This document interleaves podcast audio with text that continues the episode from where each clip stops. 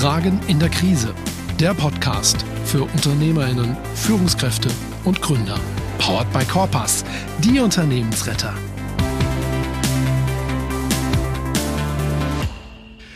Herzlich willkommen zu einer neuen Episode Fragen in der Krise. Und heute begrüße ich äh, einen ganz besonderen Gast, ich, äh, ein fantastisches Gespräch. Er ist, so wie wir, hier in Großwaldstadt aktiv. Ähm, das ist Michael Spatz. Michael Spatz, der aktuelle Geschäftsführer des TV Großwaldstadt. Und er ist schon lange ein Gesicht des Vereins, hat insgesamt elf Jahre erste Liga gespielt, sechs Jahre zweite Liga, hatte auch Stationen ähm, bei äh, dem VfL Gummersbach und nochmal eine ganz kurze Station in Stuttgart. Aber er ist ganz lange dem TV Großwaldstadt schon ähm, angehörig und zugehörig. Und das ist er auch heute als Gesicht des Vereins. Er ist zwölffacher A-Nationalspieler. Er hat sich mittlerweile mit dem Thema International Management, das hat er studiert in Ansbach und äh, hat darüber hinaus äh, den European Handball Manager in Köln gemacht. Also er ist mittlerweile voll in dieser Management-Aufgabe aufgegangen und wir haben ein tolles Gespräch geführt, wir haben über vieles geredet, über die Parallelitäten von Personal und Spielern, von Kader, von Teamzusammengehörigkeit, wie wichtig das ist, dass ein Trainer als Führungskraft, ähm, als Anleitender unterwegs ist, auf andere einzugehen. Wir haben über wirtschaftliche Zusammenhänge, über Krise gesprochen, über Dinge, die wichtig sind, wenn es mal nicht so läuft, über Mentalität. Wir haben einen unfassbaren großen Kreis gezogen und ich freue mich jetzt wahnsinnig, dass er nach diesem kurzen Jingle heute im Gespräch ist. Michael Spatz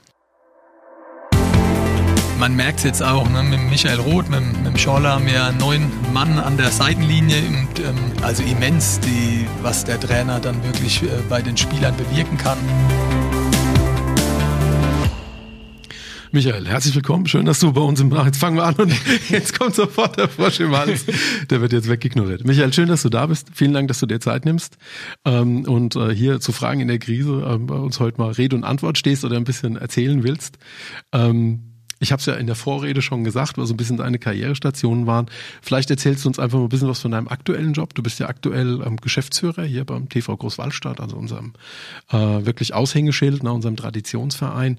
Ähm, kannst du uns einfach mal erklären, wieso der Tagesablauf von so einem Sportverein, Geschäftsführer aussieht? Wie müssen wir uns das vorstellen? Ja, ähm, erstmal hallo und vielen Dank auch für die Einladung. Ich freue mich sehr. Ähm, ja, im Moment, äh, um es mal vorne wegzunehmen, also mir ist auch nicht langweilig. Äh, also es ist, ist viel zu tun und das, das macht es eben auch aus. Also ich wirklich vielfältig der Job. Ähm, klar, ich habe auch die sportliche Leitung unter mir. Das heißt, äh, allein schon die ähm, ja, Kaderplanung, Gespräche mit Spielern, auch mit potenziellen neuen Spielern, ähm, dementsprechend auch mit deren Beratern. Das ist schon ein, ein großer Faktor vor allem jetzt in der jetzt im Oktober wieder. Ähm, das ist so eine Phase, wo es dann eigentlich wieder Fahrt aufnimmt. Ähm, Planung schon zur, zur neuen Saison oder mittelfristige Planung.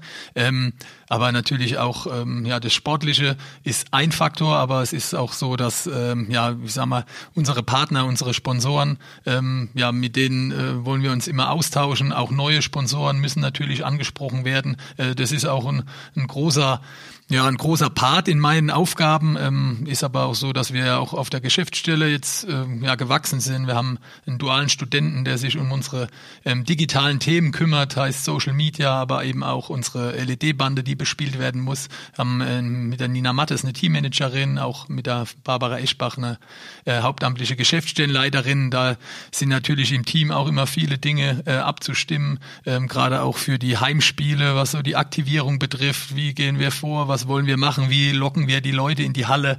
Ähm, das sind äh, ja eigentlich äh, sind da die die Möglichkeiten äh, unbegrenzt, sage ich mal, und so viele Themenfelder dann zu bespielen. Von daher ist das auch nochmal ein wichtiger Faktor. Im Moment ist dann auch die Nachlizenzierung ein Thema. Wir müssen bis zum ähm, 1.11 die ähm, Unterlagen sozusagen wieder einreichen. Ist ja dann im März die erste Phase der Lizenzierung ähm, und jetzt äh, die sogenannte Lachlizenzierung. Und da sind wir auch äh, gemeinschaftlich mit meinem äh, Geschäftsführerkollegen, dem Stefan Wüst, im Austausch mit unserem Steuerberater. Und äh, das ist auch ein großer Punkt. Also von daher ganz vielfältige Themen. Ähm, und wahrscheinlich habe ich jetzt die meisten sogar noch vergessen, aber da kommen wir wahrscheinlich vielleicht im, im Lauf äh, des Gesprächs da noch drauf. Ja, ja, ja also tatsächlich, ne, wenn man so hört, ist es erstmal ganz viel einfach Arbeit, wo glaube ich auch ganz viele andere Mittelständler haben, ne? Also Gespräche mit Teams, ne? Also so Spieler, würde ich jetzt, ich würde sie mal wie Mitarbeiter sehen, ohne das in irgendeiner Form despektierlich oder irgendwie negativ zu sehen, sondern einfach halt als Mitarbeitende letzten Endes, ne? Die ist ja dann auch Klar. zu betreuen gilt bei ihrer Arbeit. Ähm, war das für dich eine große Umstellung? Ich meine, du kommst, du warst ja selber jahrelang Leistungssportler, ja. Ähm, und jetzt in diese Rolle zu wechseln, das haben ja auch viele, ne? Also viele sind ja lang im Unternehmen, arbeiten sie erstmal mit und dann kommen sie in die Situation, dass sie auf einmal Verantwortung übernehmen, aber an einer ganz anderen Stelle und so. Wie war das für dich? Ähm, ich glaube, du bist jemand, der also im Verein sehr beliebt ist, in der Mannschaft mit Sicherheit auch. Trotzdem die Frage, wie war das für dich, da so die Rolle zu verändern?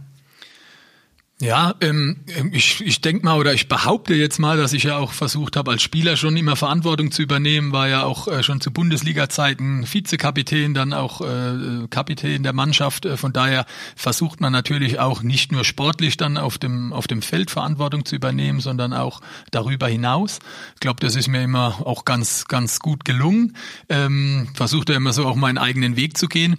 Und was jetzt so ja, meine jetzige Rolle betrifft, es war eigentlich so ein, so ein fließender Übergang. Von daher ähm, kann ich das gar nicht so genau sagen, ob ich da irgendwie dann so einen Druck verspürt habe oder ähm, das irgendwie ähm, ja, das, das kam auch nicht von 0 auf 100. Von daher bin ich da auch sehr dankbar, dass ich da wirklich reinwachsen konnte. Ähm, war ja dann Spieler, dann äh, parallel schon äh, die sportliche Leitung übernommen und da bin ich ja eh in meinem Metier, habe wirklich, äh, ich glaube, kann behaupten, da ein gutes Netzwerk im Handball, ähm, habe auch das gewisse Know-how durch meinen sportlichen Background ähm, und äh, als dann der Stefan Wüst äh, auf mich zukam, ob ich mir das nicht vorstellen kann, neben ihm da auch in die Geschäftsführerrolle reinzuwachsen, gewachsen. Ähm, war das eigentlich für mich dann wirklich äh, ein wichtiger Schritt, dass er auch dabei ist und auch äh, damals dabei war und auch weiterhin dabei bleibt, ähm, weil so kann ich eigentlich in alle Themen wirklich oder konnte ich in die meisten Themen reinwachsen oder was jetzt nicht das Sportliche betrifft, reinwachsen und kann das auch immer noch tun. Und das ist, glaube ich, ein wichtiger Faktor für mich gewesen, um da wirklich nicht vor vollendete Tatsachen zu stehen und jetzt plötzlich alle Entscheidungen äh, zu treffen, sondern die werden ohnehin dann im Team getroffen und äh, das habe ich schon auch als Spieler so gehandhabt. Von daher ähm, bin ich da wirklich dankbar, dass das so gut geklappt hat. Ja, finde ich, finde ich toll, ne? Auch, dass man, glaube ich, dann so ein bisschen diese, diese, diese Chance zum langsamen Umschwenk hat, ne? Also auch das ist ja, glaube ich, etwas Wichtiges. Ähm, gibt ja der eine oder andere, der ja dann auch sehr schnell Verantwortung übernehmen muss. Also da ist es heute so und morgen so. Ich glaube, der Kollege Schindler in Gummersbach war ja auch so, ne? Da ist er dann tatsächlich da, da hat als Spieler aufgehört und ist dann, glaube ich, direkt ja, da gibt's ja einige Beispiele. Also habe jetzt ähm, der Tim Schneider zum Beispiel in Hüttenberg, Hüttenberg hat jetzt als ja. Spieler aufgehört, muss jetzt oder ist jetzt in die Geschäftsführerrolle. Ähm, in einer ganz schwierigen und Zeit. In dieser gerade, Phase. Ne? Also ich glaube, ähm, Ihn beneide ich gerade nicht um seine Situation. Das Sie ist haben schon aber das so. Geld zusammengekriegt. Also genau, falls du das ich, ich freue mich auch. Ja, habe ihm auch schon geschrieben und gratuliert. Ähm, von daher hat auch schon gesagt, er ist jetzt glaube ich sogar noch äh, zweimal oder letzte Woche und diese Woche eingesprungen als Spieler. Äh, ist ja auch dann immer schön, wenn man einen fitten Geschäftsführer hat. Ähm, ähnlich auch ähm, ja in, in Minden mit dem äh, Torbrücke ein junger ja. äh, junger Kollege, der sozusagen da auch äh, ja von 0 auf 100 irgendwie gefühlt daran muss. Und ich glaube, das ist keine leichte Aufgabe und äh, finde es da immer schön, wie sich die Jungs da positionieren. Und äh, eben Christoph Schindler, du hast ihn ja angesprochen, ähm, und ich glaube, das spricht für sich, die Entwicklung vom VfL Gummersbach, und da hat er sicherlich einen sehr großen Anteil dran. Ja, definitiv, glaube ich auch. Ne? Ist auch ein ganz aufgeräumter Typ. Ne? Ähm, das ist, glaube ich, sowieso ganz schön. Also du hast gerade schon die Parallelität aufgemacht. Ich glaube, wenn du auf dem Feld schon Leadership-Qualitäten hast und Verantwortung übernimmst und ähm, auch merkst, dass dir das liegt, ne? also dass sich Verantwortung nicht belastet, sondern dass sie dich wachsen lässt, dann ist das, glaube ich, schon auch eine gute Vorstufe oder quasi ein gutes Lernen eigentlich dann für andere Verantwortung als solches. Ich meine, Vereine haben ja tausend Sachen, in denen sie Verantwortung nehmen können. Ja, also das FC Bayern hält sich ein ganzer Stall von Markenbotschaftern und Funktionären irgendwo, um jetzt mal das ganz große Beispiel zu nehmen. Mm, aber ähm, jetzt habt ihr ja eine Besonderheit, die andere mittelständische Unternehmen nicht haben. Ihr habt ja Publikum. Also ihr habt ja quasi Kunden, wenn man so will, die auch Fans sind. Wie, wie haben die da drauf reagiert? Haben die das auch gut angenommen? Ich weiß, du warst ein Publikumsliebling, also wirklich zu jeder Zeit als solches. Ähm, aber wie haben die Leute reagiert? Hast du da Mut gemacht bekommen? Oder, oder waren da welche dabei, die gesagt haben, naja, ja, also ähm, es ist in der Tat so, dass ich im Prinzip nur positive Rückmeldungen bekommen habe. Aber vielleicht ist es ja auch so, dass die, die die Entscheidung nicht so ganz nachvollziehen konnten, vielleicht mir auch nichts gesagt haben. Das weiß Besser ich nicht. geschwiegen. Ja, aber ähm, das ist wirklich so, dass gerade auch die, ähm, ich sag mal, auch unsere Partner, die wir haben, die ich auch schon länger kenne, die mir natürlich da gratuliert haben und gesagt haben, ja, das ist natürlich eine tolle, für mich auch eine tolle Chance, aber auch für ein TVG eine tolle Sache, dass ich sage jetzt mal ein Aushängeschild der letzten Jahre ähm, auch in eine verantwortungsvolle Rolle schlüpft, ähm, auch das gewisse sportliche Background hat, aber auch durch mein äh, Studium ähm, und auch durch meine Tätigkeit bei PAS zum Beispiel im Projektmanagement da wirklich, äh, ja, ich sag mal, so ein Paket angeeignet habe, wo ich wirklich sage, ja, ich bin da gewappnet für, habe da Lust drauf, ähm, habe jetzt auch den European Handball Manager noch gemacht, da sind wir ja dann mit der Barbara. Köln ist der, ne? Mich genau, täuscht, ja. genau. Und von daher ähm, um auf die Frage zurückzukommen, war es dann wirklich so positive Rückmeldung. Und ähm, mittlerweile ist es auch so, dass vielleicht jetzt bei potenziell neuen Partnern oder neuen Partnern ähm, teilweise, wenn die nicht aus dem Sport sind, mich gar nicht in meiner Rolle als Spieler mehr kennen, sondern wirklich dann als Geschäftsführer und ähm, ja in anderer Rolle und das trotzdem natürlich äh, gut klappt. Ja, ist ja am Ende auch eine hohe Authentizität. Ne? Also das ist ja auch ganz, ganz wichtig. Ich, ich glaube generell, ne, es ist im, im, im Leistungssport, gerade jetzt im Handball, äh, jetzt den Frantisek Fabian kennst du, glaube ich, auch noch. Ja, ja. Das ist ja interessanterweise, der hat ja, glaube ich, nie hochklassig Handball gespielt oder war Handballspieler. Das war ja quasi ein, wie sagt man da, ein, ein ein, ein Nicht-Handballer, ne? der aber ein hervorragender Handballtrainer und Handballunterrichter war. Ja. Aber ich glaube per se, auch wenn es solche Ausnahmeerscheinungen gab, ähm, ist es, glaube ich, so, dass das ja einfach, wenn du diesen, also wenn du dich mit dem Business einfach auskennst und auch mit dem Umfeld, dann hast du einfach auch einen unwiederbringlichen Vorteil. Ähm, diese Kenntnis, die, die du halt nutzt und die, glaube ich, auch wichtig ist, ne? weil es schon ein eigener Du auch wahrscheinlich, oder? Ja, also klar, ne, du hast es ja angesprochen. Also ich glaube, das ist schon so ein ein wichtiger Punkt, also wirklich ähm, ja auch die Dinge vielleicht anzugehen, wie man sie ähm, angehen möchte und sich da nicht irgendwie verstellt oder in eine, in eine, ja, in eine Ecke drängen lassen will. So musst du jetzt Dinge angehen. Ich würde jetzt behaupten, ich bin jemand, der ja sehr gut auch mit Menschen kann. Ähm, das ist meine Stärke ähm, und vielleicht auch sehr nah immer dran bin. Jetzt auch vielleicht dann auch bei der Mannschaft. Das liegt so auch dran, weil ich ja mit einigen noch länger zusammengespielt habe. Ist vielleicht das ich sage jetzt mal im Handballbusiness gar nicht so üblich. Ähm, der ein oder andere sagt dann, ja, man muss da auch schauen, ne, dass man da so ein bisschen den Abstand wahrt, um das Ganze vielleicht gut einschätzen zu können. Ich sehe das aber trotzdem absolut als Vorteil, bin da nah dran, weiß auch, ja, äh, bilde mir ein, dann zu wissen, so wie es so äh, gerade die Stimmung in der Mannschaft, glaube das ist dann auch wichtig. Und ähm, da sind wir wieder bei dem Punkt, es nützt dann, glaube ich, nichts, sich zu verstellen und zu sagen, ah, ich äh, darf jetzt vielleicht gar nicht so nah dran sein, weil ich bin jetzt der Vorgesetzte. Ähm, da muss man, glaube ich, dann seinen eigenen Weg finden und äh, ja, ich äh, fühle mich da wohl mit und äh, so muss es, glaube ich, auch sein. Mhm bin ich vollkommen bei dir. Ich würde würd gern mit dir, ich habe eine Theorie, die würde ich gerne mit dir durcharbeiten. Gerne, ja. Ähm, häufig hört man ja so bei mittelständischen Unternehmen, aber auch bei Konzernen, dass es im Moment ein absoluter Arbeitnehmermarkt ist. Ne? Also die Menschen kommen und, also ich hatte jetzt hier ein mittelständisches Unternehmen, die sind auch Partner bei euch. Äh, Alex Kopras, ja, äh, hatte mir von einem Bewerbungsgespräch erzählt und dann, dann sagt er relativ trocken, ähm, ja, ich saß da drin und dann, dann haben wir mit der Bewerberin gesprochen und sagt die am Ende, ja, Herr Kobas, das haben Sie ganz gut gemacht. Äh, ich, äh, ich, äh, ich werde Ihr Unternehmen mit in Betracht ziehen. ja, so, so ändern sich die Zeiten. So ja. ändern sich die Zeiten. So, und jetzt ist meine Theorie, dass Unternehmen, die sich damit schwer tun, ne, mit diesem Akzeptieren, dass es eben ein Arbeitnehmermarkt ist, weil eben weniger junge Leute da sind, ne, alles enger wird, also die, die Demografie da einfach sich auswirkt, die könnten wahnsinnig viel vom Profisport lernen, weil ihr ja von Anfang an, wenn ihr mit Spielern verhandelt oder sie unter Vertrag nehmt, ihr eine ganz andere Perspektive darauf habt. Also ihr seid ja schon immer an dem Punkt, dass ihr es, ihr müsst es schaffen, dass dieser Spieler bei euch gut ankommt, dass er sich wohlfühlt, dass dem seine Wünsche erfüllt werden oder seine Vorstellungen, damit er seine Leistung abruft. Also ihr seid ja eigentlich schon, schon seit 20, 30 Jahren eigentlich perfekt dafür, genau das zu tun, mit so einem Arbeitnehmermarkt umzugehen, weil am Ende sucht ihr euch einen Spieler aus und der hat mehrere Angebote und jetzt müsst ihr buhlen und das kennen ja andere gar nicht. ist meine Theorie gut?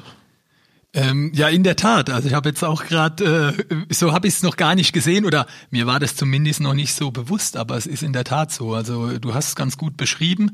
Ähm, ähm, ich glaube, für eine bestimmte Position ähm, in der Mannschaft äh, kommen ja auch gar nicht so viele Leute in Frage. Ähm, man hat dann gewisse Vorstellungen, ähm, ist ja dann auch in einem Team und trifft eine Entscheidung und da ja, ist es ja auch schön, wenn man von, von vielen erstmal so den Input bekommt, um da wirklich ein griffiges äh, ja, Profil zu erhalten. Was will man überhaupt, was braucht mhm. man? Und wenn man dann eben den entsprechenden Spieler oder Mitarbeiter, je nachdem wie man es sieht, gefunden hat, ähm, ja, dann ist schon ein Aufzeigen der Ziele, ähm, die Voraussetzungen, die gegeben sind, was haben wir für Vorteile. Unser Kader ähm, ist schon über Jahre zusammen, wir wollen den jetzt aber weiterentwickeln und dann ist vielleicht eher der passende oder das fehlende Puzzlestück und das sind dann schon so Dinge, die man natürlich da ähm, mit in den Ring werfen muss, um den Spieler zu überzeugen. Finde ich super. Also wir, wir hätten es gar nicht besser vorbereiten können und wir haben es nicht vorbereitet. Das ist ja genau der Punkt. Ne? Du kommst heute in ein Bewerbungsgespräch. Weiß nicht, ob du viele Bewerbungsgespräche erlebt hast, aber es ist halt tatsächlich so, es sagt ja kaum einer mal, wir sind das, das Unternehmen und wir haben das Ziel. Wir wollen da und dahin. Ja, wir wollen da und da besser werden. Das wollen wir kurzfristig, mittelfristig, langfristig. Das kriegst du ja als Bewerber heute schon eher, aber vor ein paar Jahren noch wäre das nie ein Thema gewesen. Ja. Ja, da hätten wir eher gesagt, was, was hinterfragen Sie da unsere Strategie oder warum wollen Sie das wissen? Ja, da wäre es eher noch bissig geworden, ja.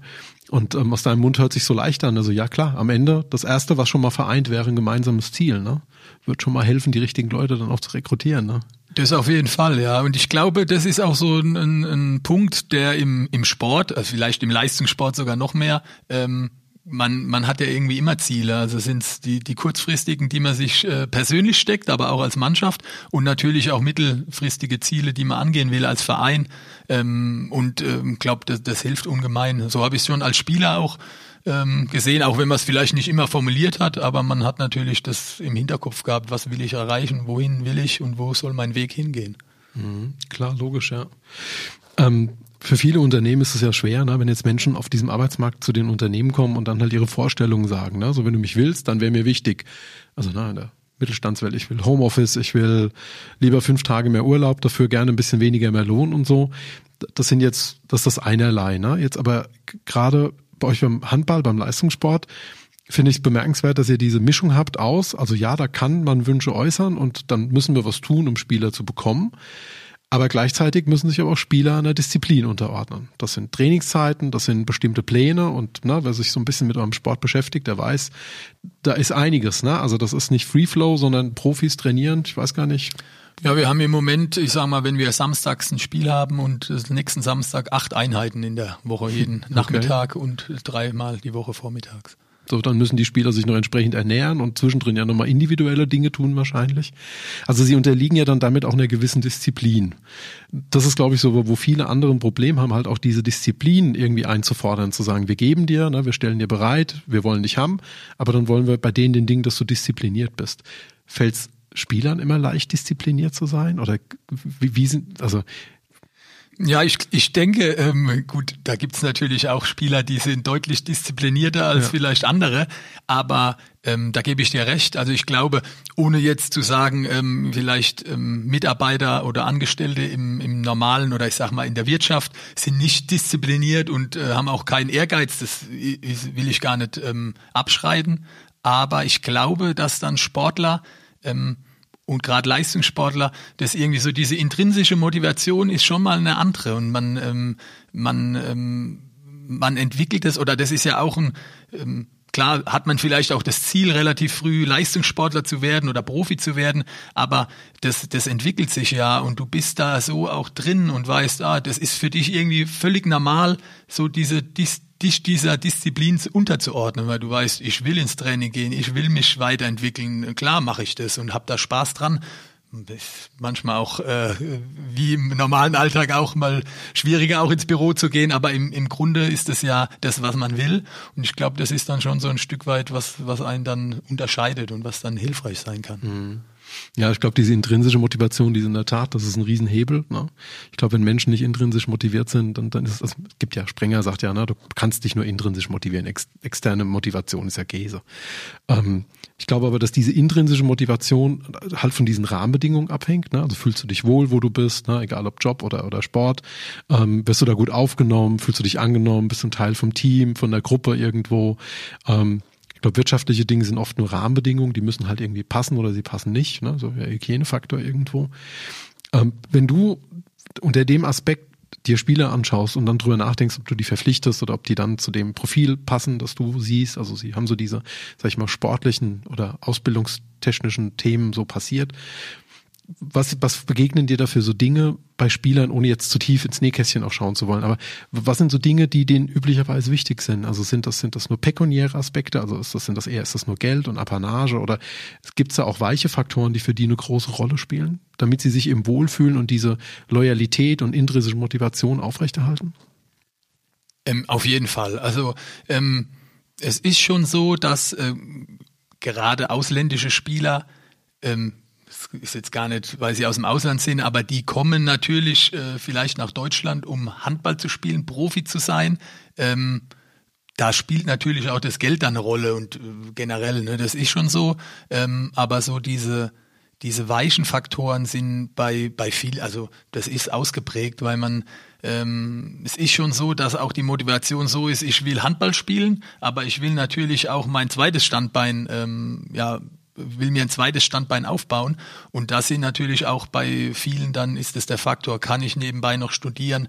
Ermöglicht mir das der Verein, dass ich dann auch ähm, ja zum meinem Studium gehen kann, dass ich das gut ähm, ja vereinbaren kann. Das sind ja dann auch so Dinge, die äh, passen müssen. Ich glaube auch, dass wir da als Verein wirklich den Spielern äh, entgegenkommen uns ist bewusst, dass die einen hohen Aufwand haben, aber es ist jetzt auch so, dass wir einige Studenten haben, die dann sozusagen Profis sind und nebenher studieren. Ähm, und das sind natürlich Dinge, die da auch passen müssen. Ähm, wenn jetzt ein Spieler auch mit seiner Frau oder Partnerin ähm, oder Partner kommt, ist es natürlich auch so, ähm, dass das auch irgendwie passen muss. Also das ist schon diese, dieser familiäre Aspekt, den trifft man auch oft bei bei den Handballern, dass der äh, sehr ausgeprägt ist, ähm, ohne dass ich vielleicht jetzt auf, auf andere Sportarten, da, da habe ich natürlich nicht so den Einblick. Und das sind schon so Dinge, die natürlich dann auch äh, besprochen werden und auch wichtig sind für die Spieler. Das ist äh, auf jeden Fall so. Ja, ich glaube schon. Also wie du sagst, Handballer sind halt sehr bodenständig. Ne? Also insofern glaube ich, äh, gibt ja auch mal wieder den einen oder anderen bunten Vogel dabei. Ne? Ähm, aber per se glaube ich sind viele sehr bodenständig und von daher kann ich mir das vorstellen. Du hast vollkommen recht, ich hatte auch in der Tat nicht auf dem Schirm, weil gerade Handball ist jetzt nicht der Sport, wo du wo du wo du Geld verdienst und dann dich zur Ruhe, zur Ruhe setzt, ne? wenn du in die in die sportliche Rente gehst, sondern klar, jeder muss am Ende sich dann da nochmal einen Beruf aufbauen, ne? den er dann irgendwann im bestimmten Alter ergreift um dann eben auch nach der Karriere noch, noch äh, ähm, zu verdienen. Klar, Bundesligaspieler oder ganz prominente Spieler vielleicht ausgenommen, aber per se ist da ein hoher wirtschaftlicher Druck. Das hatte ich gar nicht so auf dem Schirm. Da bin ich bei dir, ja. Ähm, wirtschaftlicher Druck wäre so ein bisschen mein nächstes Stichwort. Mal vielleicht so von, von, diesen, von diesen Menschen ab. Ähm, nur nicht auf den wirtschaftlichen Druck, aber auf Drucksituationen allgemein. Beschäftigt ihr euch als Sportverein auch mit dem, neben dem sportlichen ähm, Mindset auch mit der Person und mit der Persönlichkeit und ihrer Ausprägung, wenn ihr Teams zusammenstellt? Also ist es auch so jetzt im Zweitliga-Handball oder auch aus deiner Zeit in der ersten Liga, ist es so, dass dann auch psychologische Aspekte mit einfließen? Das heißt, dass man nicht nur überlegt, passt er jetzt sportlich gut ins Team, sondern ist er aufgrund seiner Persönlichkeit und der Struktur, die er mitbringt, kann er sich ins Team integrieren oder wird er vielleicht eher dann, dann abgelehnt, weil er, weil er vielleicht Charakterzug mitbringt, der schwierig ist, weil das beschäftigt in der Tat auch, glaube ich, viele. Ja, das eine ist Rekrutieren nach nach Fachkompetenz, nach Spielerkompetenz, und das andere ist aber dann kann der auch im Team was leisten, weil am Ende brauchst du ja diesen Team Spirit, das Wohlfühlen, damit alle auch wieder abliefern. Ne? Klar, also das ist ein, auch ein wichtiger Faktor. Ähm, das ist natürlich schwieriger zu beurteilen und ähm, vielleicht rauszukitzeln und äh, zu erkennen, als wenn vielleicht auch, sage ich mal, diese nackten Zahlen, Statistiken und ähm, ich sage mal auch Videostudium. Ähm, da ist es vor allem so, ähm, fand ich eigentlich auch, ähm, leider ist er nicht mehr bei uns Trainer, der Ralf Bader. Wir haben ihn ja dann äh, leider entlassen müssen, aber äh, da war zum Beispiel äh, auch immer ähm, schön, also ich, ich habe dann oftmals ein, ein, ein Gefühl, weil man trifft sich ja mit dem Spieler, unterhält sich mehr, dann entwickelt man ja auch so ein Gefühl. Das ist so ein Stück weit auch, was du ansprichst. Ähm, holt sich Rückfragen ein bei früheren Mitspielern, bei früheren Trainern ähm, und dann, äh, ich sag mal, äh, ähm, schärft sich dieses Profil. Und der Ralf Bader auf der anderen Seite, der hat dann viel die Statistik im Blick gehabt, hat viel Video geschaut, dann kam dieser Aspekt noch hinzu und dann ähm, gewinnt das Ganze so an Schärfe. Und natürlich ist es so, dass man dann vielleicht weiß, ah, für uns ist es jetzt wichtig, einen erfahrenen Spieler, der auch seine Meinung äh, vertritt, zu haben, weil er uns vielleicht fehlt und gerade in so Gesprächen mit früheren Mitspielern oder mit früheren Trainern vor allem bekommt man ja da auch wirklich ein ja, ungefiltertes Feedback und kann sich da wirklich ein gutes Bild machen. Ähm, oder andersrum, ja, wir brauchen jemanden, der wirklich da vielleicht ein bisschen aus sich rauskommt, weil uns da so ein bisschen jemand fehlt, der da so ein Stück weit vorne weggeht.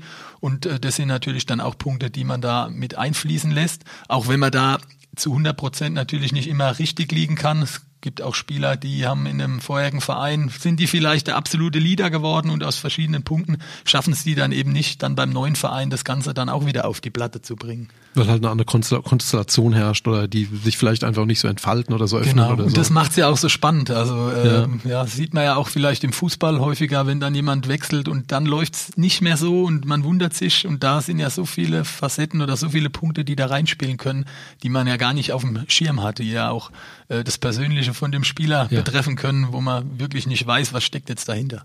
Deshalb finde ich das auch so extrem wichtig, ne? auch egal ob Sport oder Wirtschaft, dass wenn du das so, das so, das so auch auf, also viele versuchen die Leute ja einfach nur zu heiern, dass sie sie haben. Also ne, rekrutieren, dann habe ich sie, peng.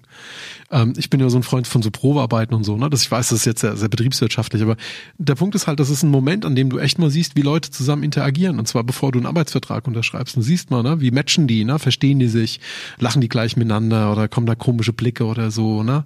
Das ähm, finde ich extrem wichtig, weil ich glaube halt auch daran, dass desto mehr Menschen sich wohlfühlen oder eine gute Umgebung finden, desto eher sind sie halt auch in der Lage, ihre Leistung abzurufen, ja. Das auf jeden Fall. Also so habe ich auch als Spieler schon, ich äh, denke, ich war ein Spieler, der immer viel Spaß hatte in den Trainingseinheiten, wusste zwar, glaube ich, wann es dann zur Sache ging und wann man fokussiert sein musste, aber ähm, das ist ein Punkt, der, also ich gehe, ich gehe gern zur Arbeit, ich gehe gern zum TVG, versuche das mitzutragen, äh, da habe ich Spaß dran ähm, und ähm, bin davon überzeugt, dass das auch wirklich die Prozentpunkte nach, nach oben bringt. Ähm, und das gefällt mir im Prinzip bei uns ganz gut äh, in der Mannschaft, weil man merkt schon, die Jungs passen zusammen. Ähm, unabhängig jetzt vom Sportlichen, sage ich mal, die ähm, verstehen sich gut und ähm, die machen Dinge außerhalb ähm, der, der Halle zusammen und ich bin davon überzeugt, dass das auch Punkte sind, die einem nur helfen können. Ja, man wird ganz platt vom guten Betriebsklima sprechen, ne?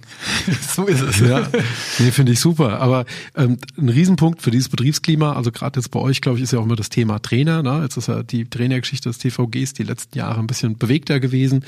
Das liegt aber vielleicht auch an den Phasen, die der Verein durchlaufen hat.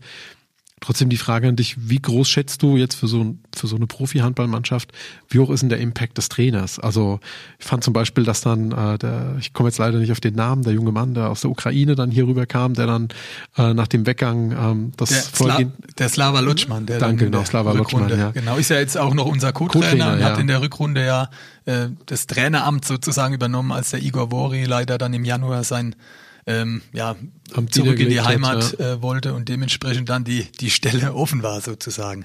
Ähm, und ja, man merkt es jetzt auch ne, mit Michael Roth, mit, mit dem Schorler haben wir neun Mann an der Seitenlinie und ähm, das ist äh, also immens, die, was der Trainer dann wirklich äh, bei den Spielern bewirken kann oder im Verein auch. Ich ähm, glaube, wir haben mit Scholle wirklich eine absolute Persönlichkeit dazu gewonnen oder in den Verein geholt. Darüber bin ich sehr froh oder wir als Verein sehr froh, ähm, können da, glaube ich, von seiner Erfahrung nur profitieren und ähm, er ist ein Trainer, was, was ich schon immer, ich glaube, wenn ich Trainer wäre, würde ich die Dinge auch versuchen so anzugehen, wirklich viel ähm, Energie auch verwenden, wirklich auch diesen, diesen Team Spirit zu fördern und diese Basics, dass wegen die Einstellung stimmen, dass wir ähm, ja Gas geben, auch wenn es jetzt vielleicht gestern äh, in dem im, im Auswärtsspiel nicht ganz so geklappt hat, aber dass wirklich so diese Basics äh, stimmen und vielleicht dann, ich sage jetzt mal, der ein oder andere jüngere Trainer dann auch viel Detailarbeit macht, also viel Aufwand dafür äh, verwendet, um wirklich so ins Detail zu gehen, wo ich sage, das, das kommt mit der Zeit eh und äh, vielleicht die dann teilweise den zweiten Schritt vor dem ersten machen, weil die die Basics gar nicht schaffen oder gar nicht stimmen. Und äh, deswegen gefällt mir das gut, dass wir einen Scholle bei uns haben und der da wirklich schon einiges äh, bewegt hat. Also ist für mich ein Plädoyer für einen Trainer mit unterschiedlichen Qualitäten, hat auch unterschiedlich guten Impact als solches. Ne, klar, man, der, der, der Roth ist natürlich eine Wahnsinnsperson. Ne? Das ist ja, das ist ja, könnte ja fast sagen, ist ja Franz Beckenbauer, das Handball so ein bisschen. Ne? Nein, das ist ein anderer. Aber du weißt, was ich meine. Ne? Das ja. ist, der hat ja wahnsinnig viel durchlaufen. Der kennt, glaube ich, auch alle. Ähm, mal abseits von ihm als als als Figur, wie wichtig waren dir immer Trainer? Also hast du gemerkt, dann haben dich, wie haben dich Trainer dann weitergebracht? Die, wie man Handball spielt, haben dir die alle nicht mehr gezeigt. Das ist richtig, ja. Und ähm, ich sag mal, meine Position auf rechts außen war ja vielleicht auch ein bisschen unwichtiger wie so äh, der Torwart oder der der Rückraumspieler. Ähm, und ich, ich sage jetzt mal meistens gerade, wie ich so ein bisschen ähm, erfahrener war, also nicht mehr ganz jung, haben mich die Trainer auch in der Regel irgendwie in Ruhe gelassen. Ich habe da so mein Ding gemacht auf der Außenbahn und die waren da zufrieden, dass ich den Ball da lang hoch ins Tor reingehauen habe. Aber ähm, es ist natürlich trotzdem so, gerade auch als jüngerer Spieler, ähm, das Feedback vom Trainer und auch ähm, die tägliche Arbeit in der Halle, ähm, davon möchte man natürlich profitieren und will sich weiterentwickeln. Ähm, auch wenn ich am Schluss dann äh, ganz froh war, wenn die mich so ein bisschen in Ruhe gelassen haben und ähm, auch wussten, äh, ich habe so ein gewisse ähm, ein gewisses Niveau und das kann man auch erwarten, wenn ich auf der Platte bin. Ähm, von daher war ich immer auch ganz froh, wenn, ähm, um jetzt vielleicht mal Michael Biegler rauszunehmen, mhm. der so nach Großwaldstadt als Trainer kam und der mir von, ja, direkt offen gesagt hat, was er von mir erwartet. Das habe ich so in der Form da auch noch nie erlebt und dann auch wirklich, ich muss das machen, was ich kann und äh, die Dinge, die ich eben nicht kann, das gefällt ihm nicht, das soll ich weglassen. Ich glaube, das war für mich auch nochmal so ein, ja, ich sag mal, so ein, ein bisschen nachdenklich hat mich das gemacht, aber auch dann äh, wirklich für mich verinnerlicht und glaube, das hat mich von einem ja, normalen Bundesligaspieler nochmal zu einem guten Bundesligaspieler gemacht. Das war schon mal so ein, so ein Fingerzeig von ihm, der mir da geholfen hat. Okay, das heißt also, er hat dir eine Erwartungshaltung gezeigt, hat er erklärt, was er gut findet, was du wieder tun sollst und, und, und aber auch gesagt, das und das finde ich nicht so prickelnd, lass weg quasi. Genau, also ja, wenn okay. man wenn man so will, ähm, ich habe ja da auch in, in, jüngeren Jahren auch mal versucht, irgendwie vielleicht auch ähm, ja mal nicht so geradlinig zu spielen und er hat gesagt, ja, man muss eben auch das machen, was man kann und äh, das dann vielleicht auch weiter ausbauen und die anderen Dinge soll ich eben weglassen, weil das wird mir helfen. Und im Prinzip war es dann auch so für mich, ja. Mhm. Finde ich ganz bemerkenswert, ne? weil das ist auch so etwas, glaube ich, was im, im, normalen Arbeitsleben auch immer fehlt. Ne? Diese klare Erwartungshaltung mal äußern, sagen, ne? ich, ich, eigentlich, eigentlich möchte ich von dir das und das. Ne? Ja. Das ist mir wichtig von dir. Und aber dann auch mal diese, diese, diese, diese Disziplin, also immer wieder bei der Disziplin zu sagen, aber das und das mach nicht bitte, ne? Lass, lass das weg, ne? Ja, genau, Erwartungshaltung und es ist auch so, dass ich sag mal im Sportumfeld natürlich ähm, Kritik ganz anders ge, ge, ja, äh, an den Mann getragen wird, wie vielleicht woanders. Also ja, es gut, wird ganz oft direkter auch, ganz ne, direkt angesprochen. Ja. Das war nicht gut und das ist auch völlig normal.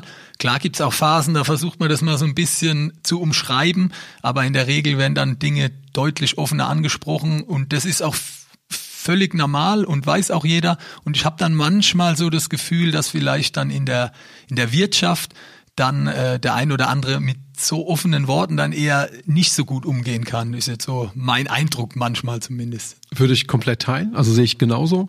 Und das wirklich Schlimme ist, der Grad der Professionalität ist ja gar nicht anders. Also ich meine, ihr macht mit diesem Sport, verdient ihr Geld.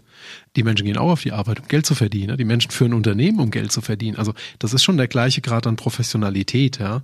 Und wenn du, glaube ich, im Unternehmen keine Kultur hast, in der du dann eben auch Defizite oder Dinge einfach nicht klar ansprechen kannst, ist schwierig. Ich meine, klar, jetzt äh, zu, zu, zu Herrn Biegler äh, habe ich keine Meinung, ich kann den nicht, aber ich habe den immer als auch sehr, sehr, sehr emotional und dann auch sehr laut und auch mal schroff erlebt. Ne? Ich meine, klar, ne, Good Governance, du kannst heute nicht im Unternehmen ne, die Leute anscheißen oder so. Das ist schwierig. Ne? Ich glaube, der Ton muss stimmen.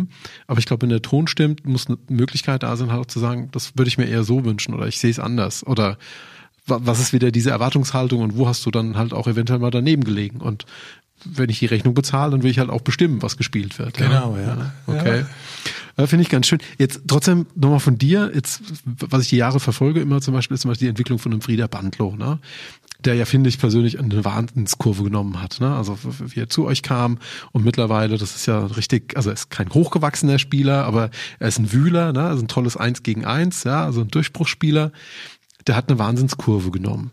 Hätte er die auch genommen ohne diese Trainer? Also waren dann da Menschen dabei, die ihn nochmal irgendwie besonders gefördert haben? War das einfach nur dieser, dieser Sturz ins kalte Wasser? Ich glaube, er war ja ursprünglich mal ein Außen, wenn mich nicht alles täuscht, ne? Ja, wobei, ähm, äh, vielleicht hört er der Frieda sogar mal rein. Also er war ja in der, in, ich sag mal, in Günzburg, wo er gespielt ja. hat, schon Rückraumspieler, aber dann, wie er zum TVG kam, wurde er erstmal als Außen verpflichtet. Okay, ja, okay. also ist im Prinzip schon ein Rückraumspieler, aber ähm, ja, ich sag mal zwei Punkte. Also erstens hat er vielleicht, ich will jetzt nicht sagen Glück, ich meine damit, er hat ähm, im Moment ist es ja so, dass sich der Handball schon wieder ein Stück weit gewandelt hat. Also vielleicht vor zehn Jahren glaube ich nicht, dass der Frieder in der zweiten Liga Bundesliga gespielt hätte.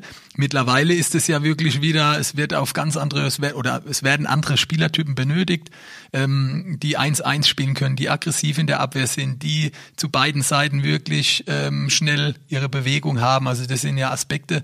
Ähm, früher, wie sag mal, ähm, du konntest gut werfen, dann, dann warst du im Rückraum. Ich glaube, jetzt auf der Position haben wir eine gute Kombination mit einem Schützen und dem Frieder. Und der zweite Punkt ist, also zu den zu den Trainern, ich hatte es ja gesagt, die sind wichtig, aber ich glaube, der Frieder ist so ein Typ, ähm, der holt sich da oder zieht sich die Dinge, die er braucht, egal wer jetzt da Trainer war. Also so habe ich zumindest den Eindruck. Er hat vom Ralf, glaube ich, dann die Dinge mitgenommen, die für ihn äh, wichtig sind. Auch bei unter Igor Vori dann den nächsten Schritt gegangen. Und da gehört natürlich auch ähm, ja Disziplin wieder dazu, da mhm. ist es. Aber auch wirklich ähm, ja diesen Willen, Dinge umzusetzen und eigentlich mich täglich zu verbessern. Und äh, so ist er dann, sagen wir, verpflichtet als damals Rechtsaußen, wo der Pierre Busch ja auch noch im Kader war. Auch im Prinzip Nummer eins auf Rechtsaußen, der Frieda die Nummer zwei. Pierre hatte sich verletzt, da hat der Frieder dann wirklich schon eine fulminante Rückrunde gespielt in der in dieser Saison. Im Jahr drauf ist er dann nach Rückraum rechts gewechselt hinter Tom Jansen. Obwohl Pierre Pusch, glaube ich, nach Hagen gegangen ist, wenn mich nicht alles täuscht. Ne? Genau. Ja. Nee, er war sogar noch ein Jahr da Aber, und ist dann nach Hagen und da kam der Görkem dann, waren auf rechts Richtig, außen ja. und äh, er dann Rückraum rechts hinter Tom Jansen, hat dann auch ein bisschen äh, gebraucht, aber ich, das ist, glaube ich, völlig normal und äh, hat da jetzt wirklich eine tolle Entwicklung genommen. Ich glaube, da ähm, kann der Frieder auch stolz drauf sein und ist auch jemand, der sich da auch nicht drauf ausruht, sondern glaube ich da auch auf jeden Fall weiterarbeitet. Ähm, das, das sieht man in den Trainings, hat man auch gestern im Spiel wieder gesehen und ähm, ja, und darüber hinaus ist es natürlich auch ein super feiner Kerl, also können wir froh sein, dass wir ihn bei uns im Verein haben. Ich glaube, von denen habt ihr mittlerweile ganz viele oder eigentlich alle. Ne? Das ist, äh, hast Auf ja, Fall, ja gesagt, ne, dass es ein Team ist, das sich toll versteht. Finde ich aber auch wichtig, auch mal wieder ein anderer Ansatz. Ne? Einfach auch mal, wenn man merkt, dass jemand hungrig ist oder von innen sich von sich aus wachsen will und sich auf den Weg macht, dann, dann gibt's ja oft so, ja, wir machen Coaching, wir machen Training, wir machen hier, wir machen das. Vielleicht einfach auch mal den Mut haben zu sagen, nee, der ist ja so intelligent, der nimmt sich jetzt von dem, von jedem das, was er braucht und dadurch wird er schon auch alleine besser. Also vielleicht auch mal den Mut haben, so jemand laufen zu lassen und nicht nur zu sagen, jetzt müssen wir jetzt fördern, fördern, fördern, sondern zu sagen, okay, du nimmst jetzt von jedem, was du brauchst, um individuell dich selber nochmal besser zu machen, also auch Vertrauen schenken eigentlich. Ne? Klar, ja, das ist so und ähm, ich glaube, wir haben ja einige Spieler, die wirklich dann auch ähm, nachfragen, wie hast du das gemacht, die auch beim Trainer nachfragen oder vielleicht bei erfahrenen Spielern, das, die sind da ohnehin im Austausch. Und das ist ja auch ein Stück weit das, was du gerade angesprochen hast, die dann sich versuchen, ähm, nicht nur übers Training zu verbessern und natürlich dann auch, ähm, ja, ich sag mal, Informationen äh, sich einzuholen und die natürlich dann auch dementsprechend zu verwerten. Ja, das ist, ich hatte äh, eine steile Lernkurve, wenn ich das so anfügen darf. Ich glaube, erstes Saisonspiel äh, gegen Dessau-Rosslau ja. äh, ähm, Magic Moore. also finde find es ein super Typ. Ich hatte äh, irgendwie einen Podcast mit ihm gehört, auch ein super sympathischer Mensch.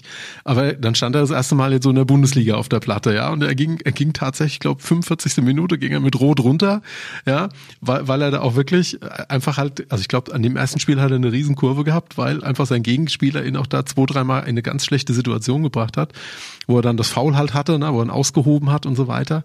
Ähm, wo er, glaube ich, auch relativ schnell gemerkt hat, okay, die spielen hier schon auch ein bisschen abgebrühter. Nee, wie sagt man da? die haben alle Spielwitz, hätte ich jetzt gesagt. Kann das sein? Ähm, ja, also klar, für, für ihn ist es natürlich auch trotz alledem, dass er jetzt aus Österreich kommt, also äh, deutschsprachigen Raum, aber es ist eine Umstellung. Also er kommt in eine komplett neue Liga. Ähm, ich glaube, das hat man auch gesehen. Das war uns aber oder ist uns auch bewusst. Ähm, haben ja mit dem Dino da unsere unseren etatmäßigen Kreisläufer und haben mit dem Flo Moore jemanden, der ähm, ja jetzt ihn entlasten soll und mit ihm das Duo am Kreis bilden wird.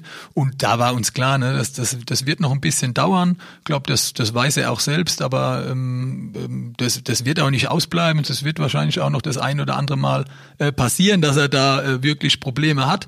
Ähm, aber er hat sich jetzt äh, wirklich auf jeden Fall äh, super gesteigert, macht auch Spaß, äh, ihm da zuzusehen und er ist ähm, was wir ja auch gerade schon festgestellt haben, einer von denen, die da auch ähm, ja weiter Gas geben. Also er, er hat da richtig Lust drauf. Der ist heiß, ne? Der ist heiß und deswegen bin ich da oder sind wir da überzeugt, dass er da auf jeden Fall sich noch deutlich, deutlich weiterentwickelt und so war auch der Plan oder ist der Plan. Ich weiß nicht, was haben wir jetzt diese Woche Saisonspielnummer? Weiß gar nicht, 6, 7 oder was? Ähm, Im Moment 10 zu 18 Punkte, das neunte Spiel, oder? Genau, richtig. So, ich finde jetzt allein schon zwischen 1 und 9, das ist Wahnsinn, was er, was er, was, wie der sich jetzt schon, also verändert ja, hat, genau, ja. Genau. Und das ist toll, wenn Menschen das ja so schnell antizipieren, ne? da hat ja jeder Freude dran. Das macht ja dann einfach auch Spaß, ja. ja das, und du jedes Mal siehst, wieder stabiler, noch mehr und, und, ja.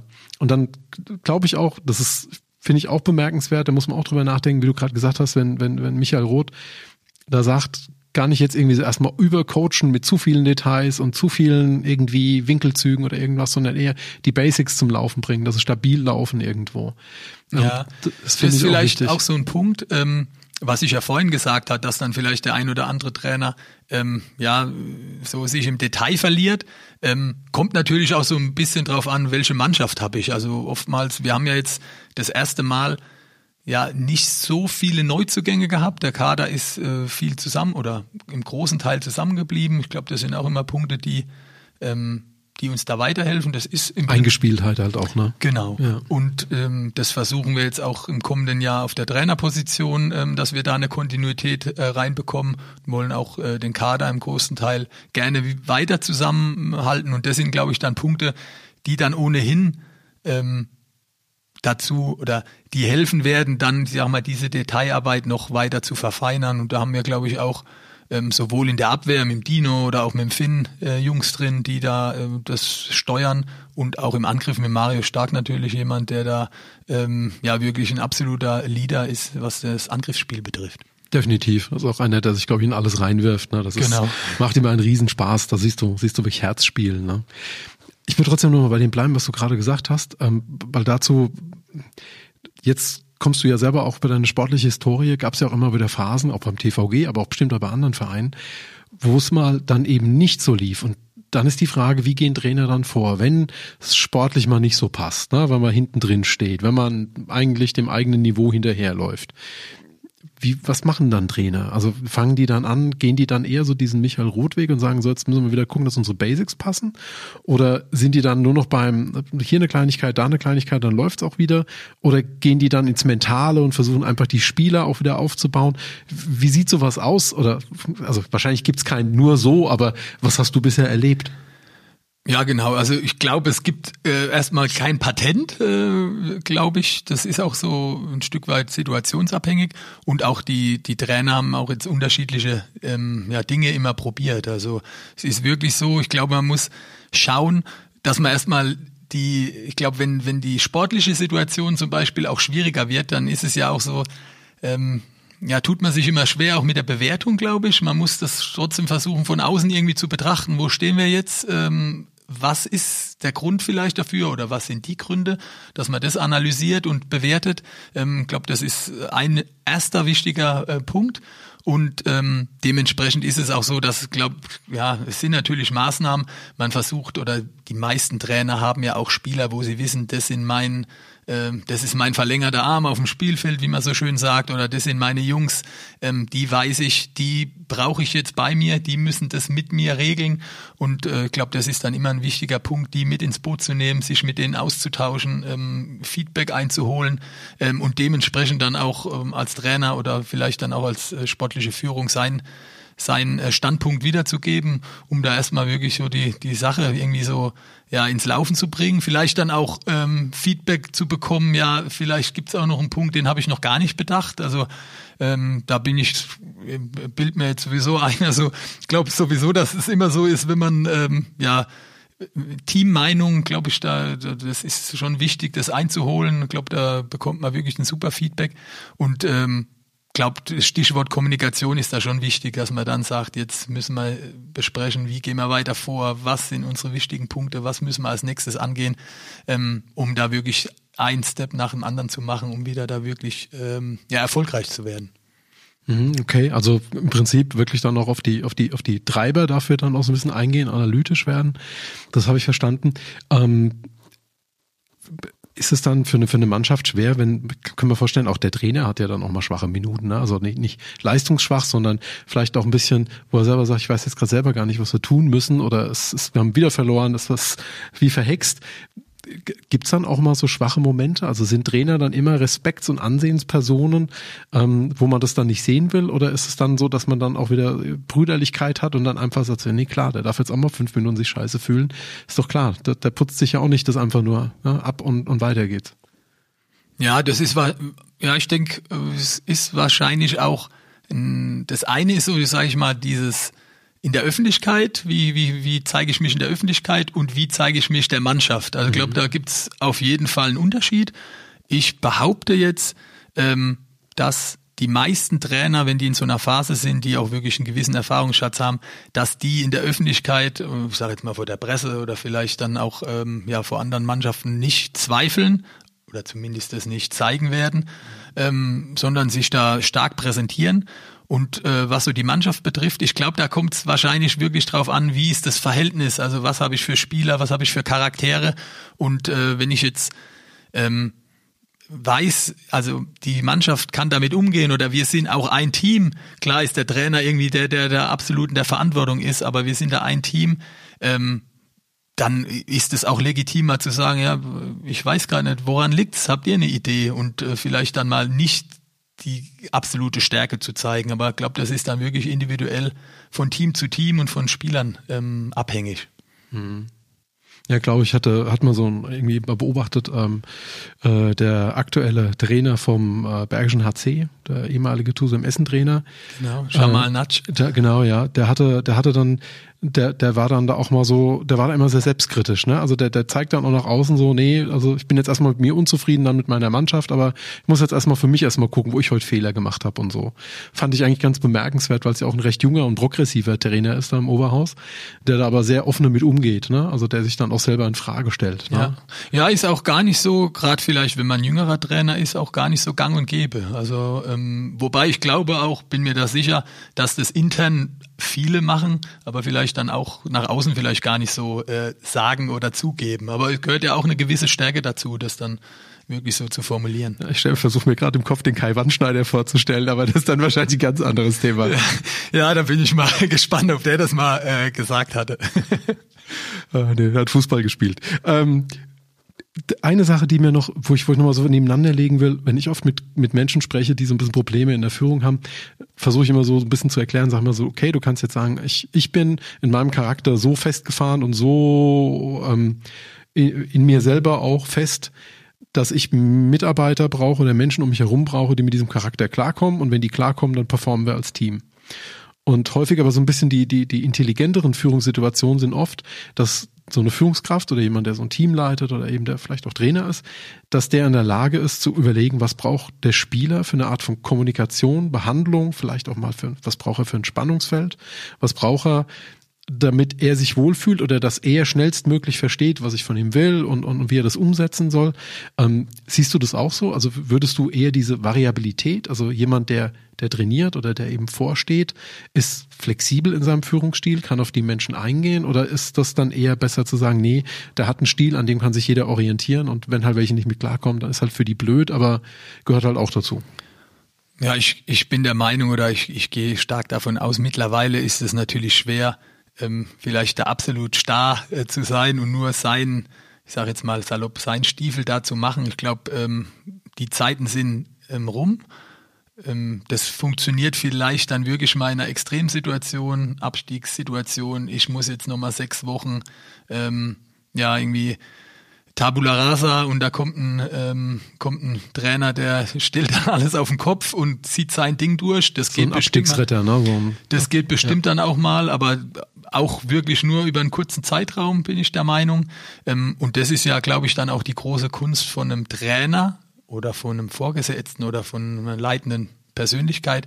Ähm, wirklich dann auch auf seine Mitarbeiter oder eben auch die Spieler einzugehen. Also mir hat ja dann, oder man hat im Team, wir haben jetzt äh, 18 Jungs im Kader, die sind ja alle unterschiedlich und ähm, ich glaube, die müssen auch alle unterschiedlich angesprochen werden und ähm, vielleicht auch sogar ähm, dann der Einzelne dann auch nicht immer gleich, sondern auch wieder in welchen Phasen befindet man sich. Und dieses äh, Gefühl zu entwickeln und das Fingerspitzengefühl und äh, ich glaube, das kommt dann auch viel über Erfahrung ähm, und man muss die Mitarbeiter oder Spieler dann ja auch erstmal kennenlernen.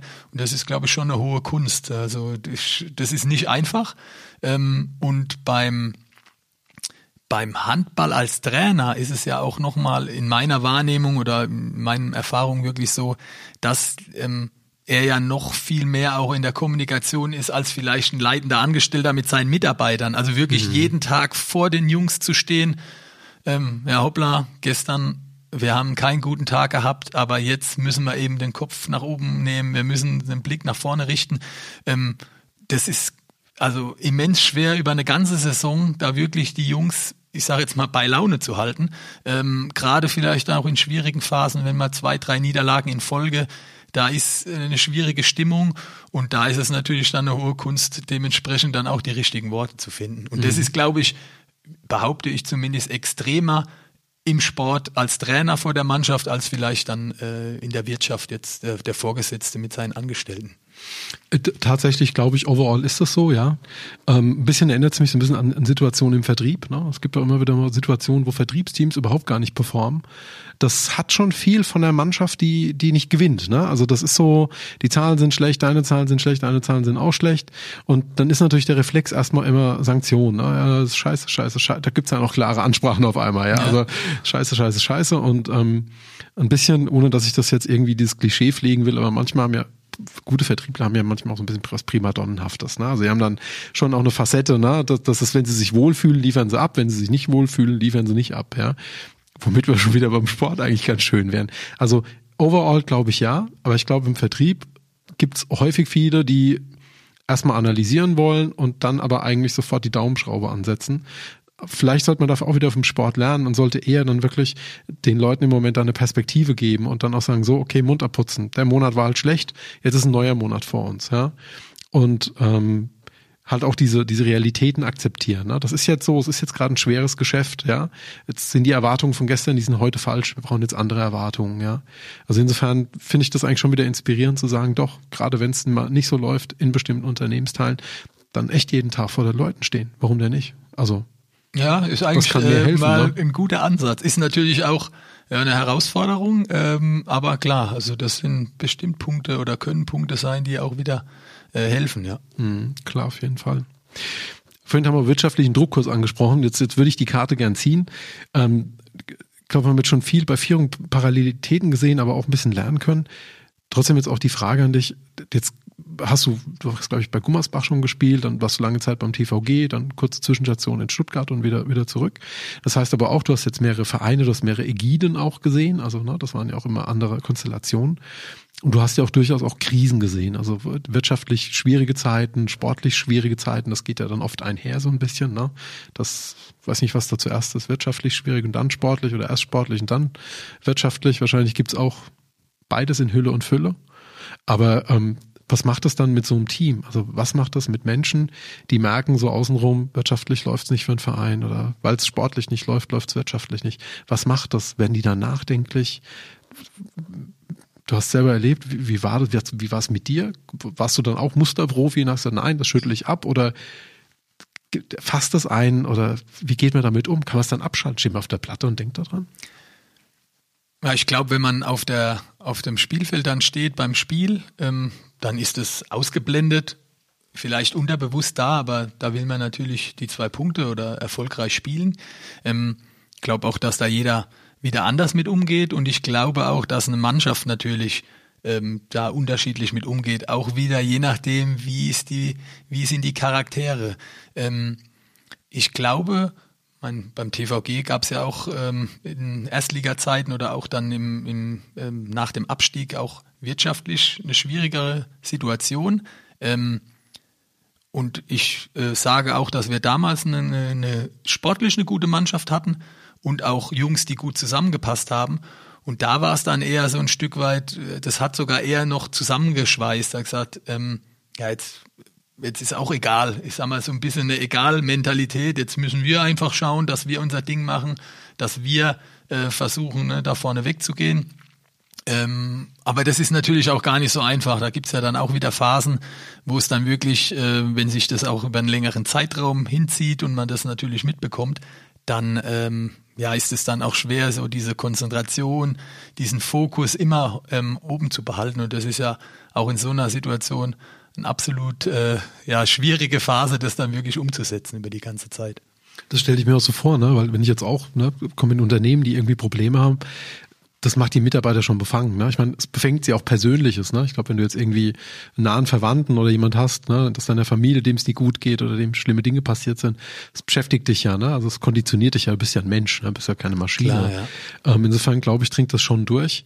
Ähm, wenn du heute in diese Situation kimmst, wie, wie, wie würdest du damit umgehen? Also was hast du aus diesen Situationen so gelernt? Wie, oder auch wenn jetzt Spieler mal in so einer sportlichen Krise sind oder so, wie, wie begegnest du das dann? Ist das dann, sagst du dann ja, also hörst du denen zu?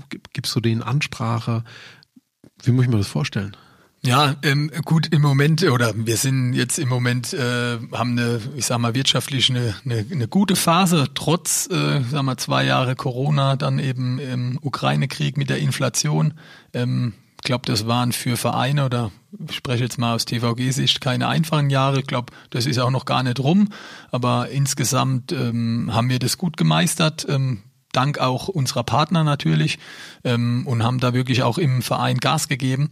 Äh, von daher, ähm, ja, ich, stellt sich die Frage jetzt zumindest zum Glück äh, nicht, aber ich glaube, wenn ähm, es ist schon ein wichtiger Faktor, dann wirklich auch offen damit umzugehen. Ähm, ich glaube, das war auch was, was uns damals, ich sage jetzt mal noch aus Spielersicht, so ein bisschen gefehlt hat, dass man, ja, ich will jetzt nicht sagen, allein gelassen wurde, aber wirklich nicht mitgenommen wurde und dementsprechend dann auch, ähm, ja, jetzt schauen wir erstmal, was machen die in der Geschäftsstelle, was passiert da und wir machen unser Ding. Ähm, und das würde ich natürlich in so einer Phase wirklich versuchen, anders zu lösen, um eben die Mitarbeiter, die oder die Spieler ähm, dann im Verein irgendwie mitzunehmen zu sagen, hör zu, so und so ist die Situation. Ähm, so wollen wir die angehen? Ihr seid da ein absolut wichtiger Faktor. Seid ihr dabei? Geht ihr das mit? Ähm, was habt ihr für einen Input? Was könnt ihr uns da helfen? Auch wenn ich weiß, dass das natürlich leichter gesagt ist wie getan. Ich glaube, in so einer Situation spielen ja dann Dirk einige Dinge mit rein, aber das ist so ein Punkt, wo ich dann sagen würde, jetzt müssen alle mit ins Boot und alle wissen, was Phase ist, um dann eben die Sachen auch wirklich dementsprechend einzuordnen. Mhm. Finde ich super. Also ich halte auch Transparenz für was sehr, sehr Wichtiges. Ich glaube auch, dass man da noch wirklich, ähm, weil die Menschen sind ja schon einem zugetan und per se würden sie schon alles tun, ne? dass es dem Verein oder der Mannschaft dann gut geht und ähm, ich glaube, es mobilisiert halt auch Kräfte. Ne? Ich glaube, Ungewissheit ist schwierig weil du nicht weißt, wo und wie du dich engagieren sollst. Aber bei Transparenz, glaube ich, dann, dann, dann, dann hilft's irgendwie auch irgendwie A, es gemeinsam zu behandeln, du kannst drüber reden und zum anderen schafft es halt Klarheit, wie du dich engagieren kannst. Und das ist, glaube ich, im Berufsleben noch mal ein bisschen stärker, weil die Leute dann auch Sonderaufgaben übernehmen. Ich glaube, jetzt in, in der Situation im Sport wird schwer für das Team, zusätzliche Aufgaben zu übernehmen. Aber am Ende wachsen sie ja dann oft sportlich über sich hinaus, also dann doch auch wieder durch genau, mehr. Ne? Genau, das kann ja ein Punkt sein oder sei es allein durch ähm, wie wie kommuniziere ich nach außen dann? Weil die Spieler sind dann ähm, Personen, die wahrscheinlich dann bei so einem Thema häufig befragt werden. Und dann ist es ja auch ein Punkt, wie kommuniziere ich das nach außen? Bin ich da positiv? Nimm, gibt es positiv auch weiter? Oder kann gar nicht positiv sein, weil ich äh, schlicht und ergreifend nicht weiß, was Phase ist, was los ist ähm, und bin dementsprechend dann sogar eher negativ eingestellt. Also das ist schon so. Ja, richtig, ja. Ihr seid mittlerweile wirklich, also A, wirtschaftlich hervorragend aufgestellt, B, ihr seid ein wirklich etablierter Zweitligist. Äh, ich glaube, äh, Michael Roth hat jetzt auch so ein bisschen, ihr habt ja gesagt, Ziel, einstelliger Tabellenplatz und dann weiter nach oben orientieren, punktuell verbessern. Ähm, trotzdem die Frage, jetzt ist ja noch gar nicht so lange her, da hattet ihr mal so diesen, dieses nahe Abstiegserlebnis irgendwo. Kannst du eine Minute mal erklären, wenn dann die Spieler vor diesen Entscheidungsspielen sind, haben wir schon gesagt, Bietigheim war, glaube ich, damals eins, ne, wo es um alles ging.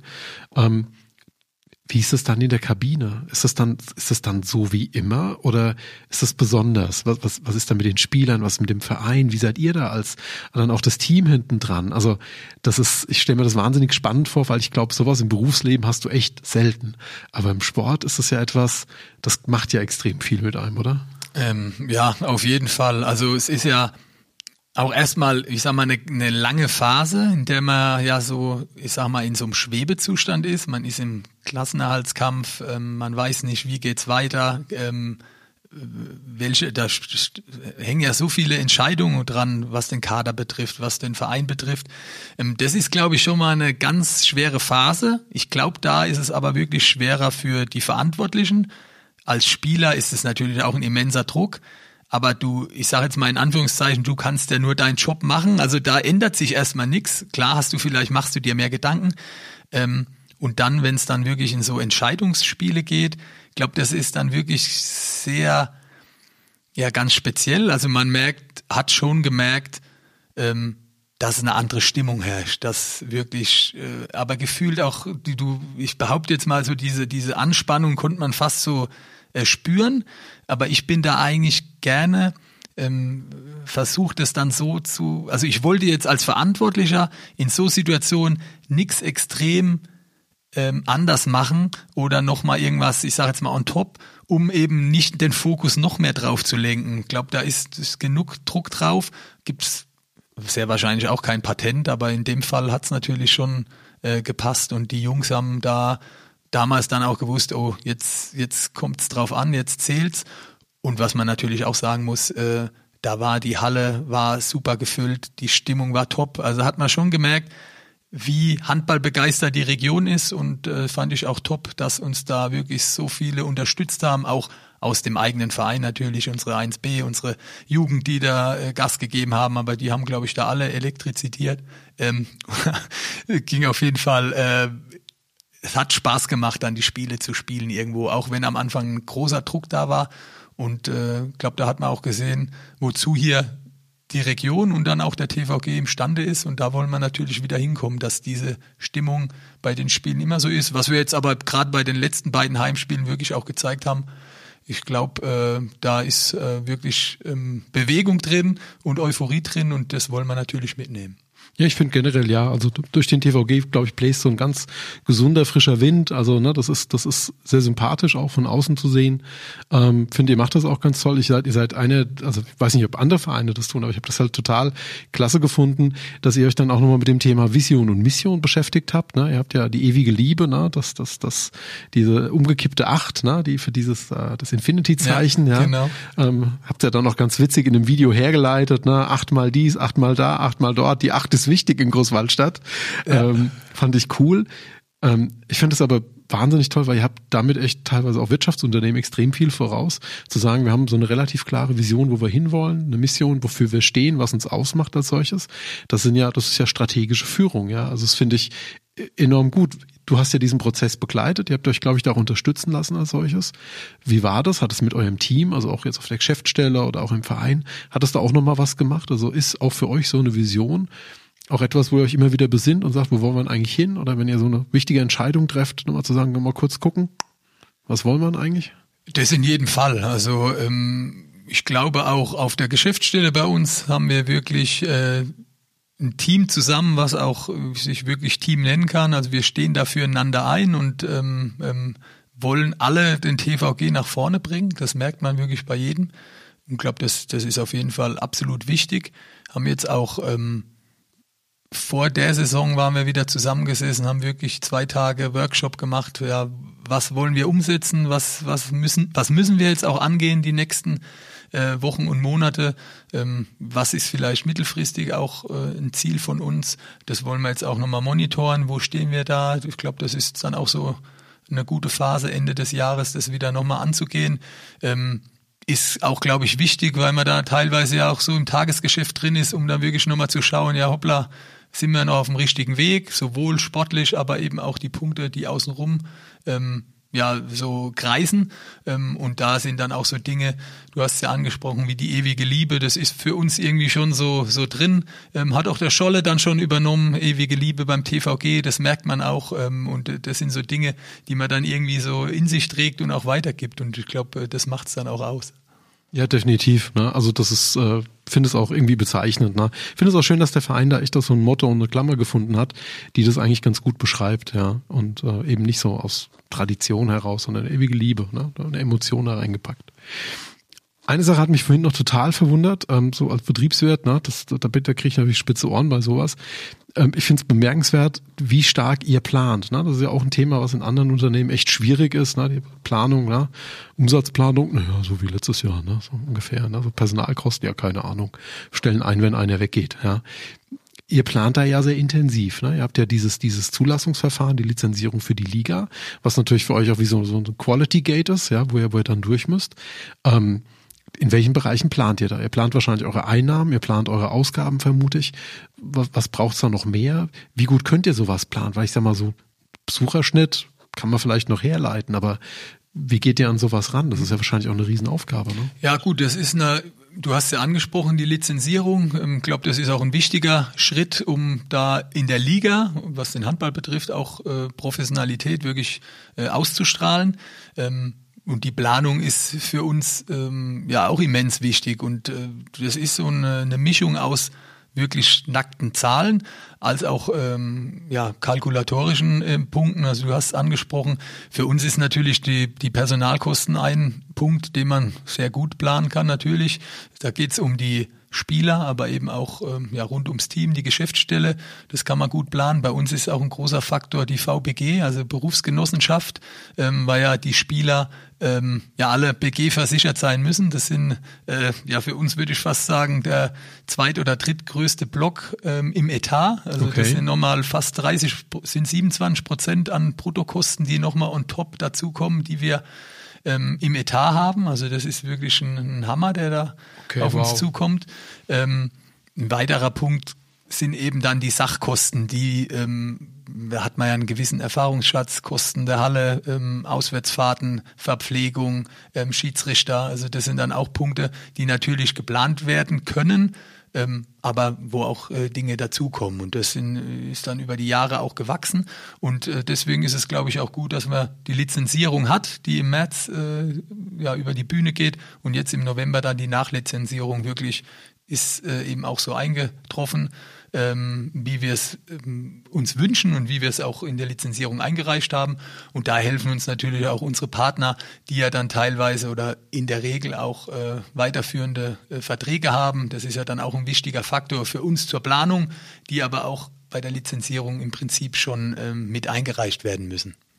Wie streng ist denn diese Lizenzierungsverfahren? Weil ich habe, es gibt, ich habe das schon mal mitgekriegt, manchmal, wenn man das im ersten Schritt nicht sofort schafft, dann hat man nochmal eine Nachfrist oder man muss nochmal Unterlagen oder äh, bestimmte Deckung. Ich glaube, das, was ja in Hüttenberg gerade passiert, ist ja so, ein so ein nachlaufendes Verfahren quasi, wo die nochmal Gelder nachweisen müssen oder sowas in der Richtung. Ist das besonders, weil das von außen kriegst du das ja nicht mit. Ist das besonders streng? Also du das hast gesagt, das Steuerberater spielt da eine große Rolle. Genau. Also, also auch von der HBL, von der Handball-Bundesliga sind da ist da ein Gremium. Es gibt ein Gremium, die die Lizenzierung begleitet und das ist äh, auf jeden Fall sehr streng und auch über die Jahre jetzt ähm, ja gewachsen. Ich glaube, es gab mal so eine Phase, äh, gab es im Handball auch äh, Vereine, die ähm, ja Liquiditätsprobleme oder äh, Probleme hatten, was das Wirtschaftliche betrifft. Das ist in den letzten Jahren wirklich ähm, absolut optimiert worden. Jetzt haben wir leider mit, mit Hüttenberg und auch Dormagen zwei Beispiele, die jetzt im, im ja im Moment auch öffentlich gesagt haben, dass sie Probleme haben. Ähm, da ging es dann auch um Zurückzahlung aus der Corona-Unterstützung. Ähm, in Hüttenberg war das, ne? Die genau. mussten Corona-Darlehen zurückbezahlen. Genau, ne? richtig. Oder Förderungen, ne? Ja. Okay, ja. Und ähm, bei Dormagen ist es jetzt, glaube ich, ein äh, Partner, der ein, ein, größerer Partner, der nicht mehr dabei ist. Und das sind ja dann Dinge, die man auch äh, ja natürlich nicht beeinflussen kann. Da ist es natürlich schön, wenn man über ein gewisses äh, Backup verfügt sozusagen. Aber das ist ja dann auch immer nicht so einfach bei den Vereinen. Ja, klar, ne, das ist, man hat es vorhin drüber, ne, also kommt auch wissen, wo, wo, du bist und wer du bist ne, und, und, und so weiter. Ähm, und klar, gerade wenn ein großer Partner dann rausfällt, dann ist es manchmal auch schwer, weil es dann halt auch Beträge sind oder halt eben eine wirtschaftliche Leistungskraft, die du halt auch nicht sofort eins zu eins ja. ersetzen kannst als solches. Ja. ja. Ich glaube, da haben wir mit dem TVG auch äh, einen, einen Vorteil, beziehungsweise ja alles Vor- und Nachteile, aber haben jetzt äh, über 100 Partner an unserer Seite ähm, und auch Partner, die schon sehr lange bei uns dabei sind, auch äh, unsere Premium-Partner, da sind wir natürlich auch sehr dankbar. Ähm, so diesen klassischen Hauptsponsor, das ist ja dann auch so Fluch und Segen zugleich. Also wenn der dann mal wegbricht, äh, ist es auch problematisch. Das haben wir aktuell nicht. Ähm, ich glaube, es wird uns auch trotz alledem ganz gut zu Gesicht stehen.